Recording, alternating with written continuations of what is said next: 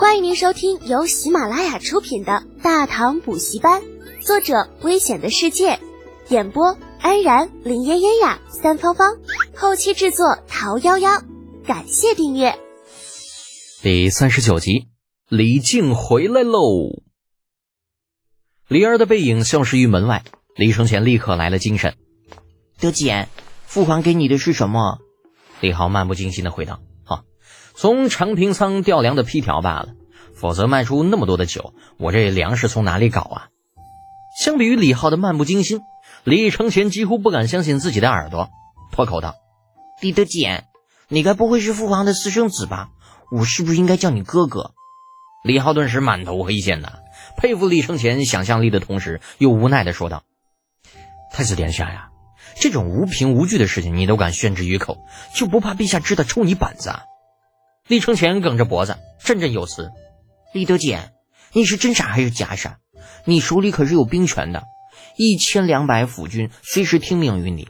现在父皇又给你了调粮的批条，若是没有足够的信任，你觉得这种事情会发生吗？”嘿，这说的好有道理哦，可是老子是不会相信的。李浩声情并茂的叹道。哎呀，我亲爱的太子殿下，我不得不遗憾的告诉你，你的猜测是错误的。你爹之所以如此信任我，那是因为我卖出的那些个酒里有五成干股是属于你爹的。李承前还是有些不相信，但是很快一个数字被他计算了出来。这小屁孩火烧屁股一般就跳了起来，结结巴巴的说道：“你，你的意思是，我我父皇那一晚上？”赚了七七十多万贯呐！哼，殿下这算学学的不错啊！哈，这么快就算出来了。天哪，七十多万贯，这能买多少粮食啊？哎呀，怪不得，怪不得！李承前背着小手，小大人一样来回踱着步子，似乎突然想起什么，一下冲到李浩的面前，紧张的问道：“李德简，你刚刚你说让我帮你忙来着，对不对？还说要五五分账。”对呀，什么忙？本宫决定帮了。嗯，以后你的事儿就是我的事儿，咱们兄弟不分彼此。兄弟，李浩摸了摸鼻子，彻底放弃了劝说李承前的打算。爱咋咋地吧，老子不管了。抱着破罐子破摔的想法，李浩道：“殿下只要下道手令，让长安万年两县收集动物油脂就可以了。所有收集好的，全部送到我家在城外的庄子上去。”没问题，一切包在我身上。李承前连原因都没有问，便拍着胸口下了保证。这老头子七十多万贯的收益，让李承前忘记了一切，满脑子想的除了发财还是发财。可怜的娃呀，没救喽！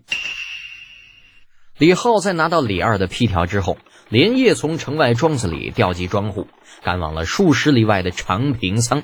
将一车又一车的粮食运往庄子，而就在整个三位将军府全部被动员起来的同时，啊，魏国公李靖携夫人洪福赶回了长安。老爷回来啦！老爷回来啦！那守在家门口的家将远远看到李靖夫妇，鬼叫着跑进了府中。不多时，李浩与管家老陈匆匆迎了出来，正赶上老头子来到门前下马。这还是李浩头一回见着自家老头子，仔细打量，却见李靖五柳长髯如墨，浓眉鹰目，鼻直口阔，头戴紫金冠，身着明光铠，风尘仆仆。在李靖边上是一位年近四旬的美艳妇人，头戴凤钗，颈戴璎珞，啊，身上着着大红色的罗袍，足踏薄底快靴。两柄长剑负于身后，剑柄自左右肩头露出，英姿飒爽，一派巾帼不让须眉之风。这是我这一世的老爹和老娘吗？好有气势啊！感慨中，李浩大步上前拜伏于地，孩儿拜见父亲母亲，双亲大人一路安好。啊，李靖夫妇没有回来之前，李浩曾经无数次幻想过见面的场景。啊，犹豫着，万一叫不出爹娘，可咋整呢？可真正见面之后，啊，李浩发现这种血肉亲情这种东西，嗯，似乎并不受自己左右。那一声父亲、母亲叫的是无比的顺畅，并无半点迟滞。李靖望着儿子，眼中闪过一抹欣慰，但是并没有过多的表示，只是点头嗯了一声。而洪福却不管那么多，只等李浩拜完，立刻上前就扶他起来，眼睛红红的，哽咽道：“我儿起来，我儿快起来，都是娘不好，娘不该将你一个人丢在家中，我儿受委屈了。”李靖嘴角抽了抽，干咳了一声：“哼，好了，有什么话进家再说，都住在门口。”成何体统？有了户主发言，迎出来的家丁仆役不敢怠慢，簇拥着一家三口陆续进家。到了主厅，履行了家主归来的仪式。那闲杂人等全都退下之后，洪福这才找到了说话的机会，拉着李浩上下打量，关切道：“德简呐，你的伤势如何了？可有发炎的症状？”母亲大人不必担心，孩儿已经好了。不信您看。说着，摇了摇已经拆线的左臂。他并不奇怪洪福为何会知道自己受伤的消息。出了那么大的事情，如果管家不给李靖写信，那才值得奇怪的。洪福见儿子动作并没有任何迟滞，这才稍稍放心，秀眉一皱，就开始数落：“你这孩子真是的，陛下身边那么多高手，什么时候轮到你去救驾了？你说，万一这要是有个好歹，可让娘怎么活呀？”呃，母亲，我这不是没事了吗？再说了，富贵险中求嘛。要是没有那次救驾，孩儿怎么可能被陛下看中，封了四品折冲都尉不说，还得了开国献子的爵位？现在又赚了个太子侍读。啊，李浩有些害羞的挠着头，看着就像是一枚长大的孩子。而事实上，父母看待自己的孩子的确是这样的，就算长到一百岁，那也是孩子。洪福便是如此，听到李浩的辩解，瞪了他一眼，道：“一个破子爵稀罕吗？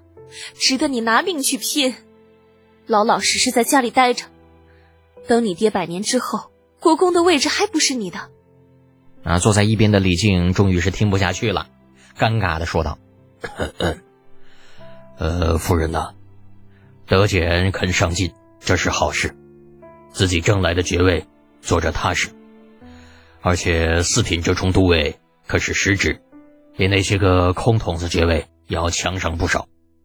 再说了，老夫再怎么样也能活个几十年，你现在就想着让他继承老夫的爵位，早了点吧？洪福没惯着李靖，直接顶了回去。早晚还不是儿子的，咱就这么一个儿子，你的爵位不给他，还能给谁呀？哎呀，啊，是是是，夫人说的是。哼！洪福哼了一声，不再理会李靖，转头继续问李浩：“德姐，刚刚你说赚了个太子侍读是什么意思？莫非你……对呀，我现在就是太子的侍读。”啊！李浩得意的点点头，不知道是不是受了这具身体的影响，这家伙实际年龄三十大几的人，竟然真的像是个等待大人表扬的孩子。说来啊，也是皇帝陛下不守信用。明明说好的最首诗就官升一级，结果我失做了，官儿倒没升，这反而让我去给太子当书童。啊，红拂女和李靖啊，全都一脸懵。听众朋友，本集已播讲完毕，请订阅专辑，下集精彩继续哦。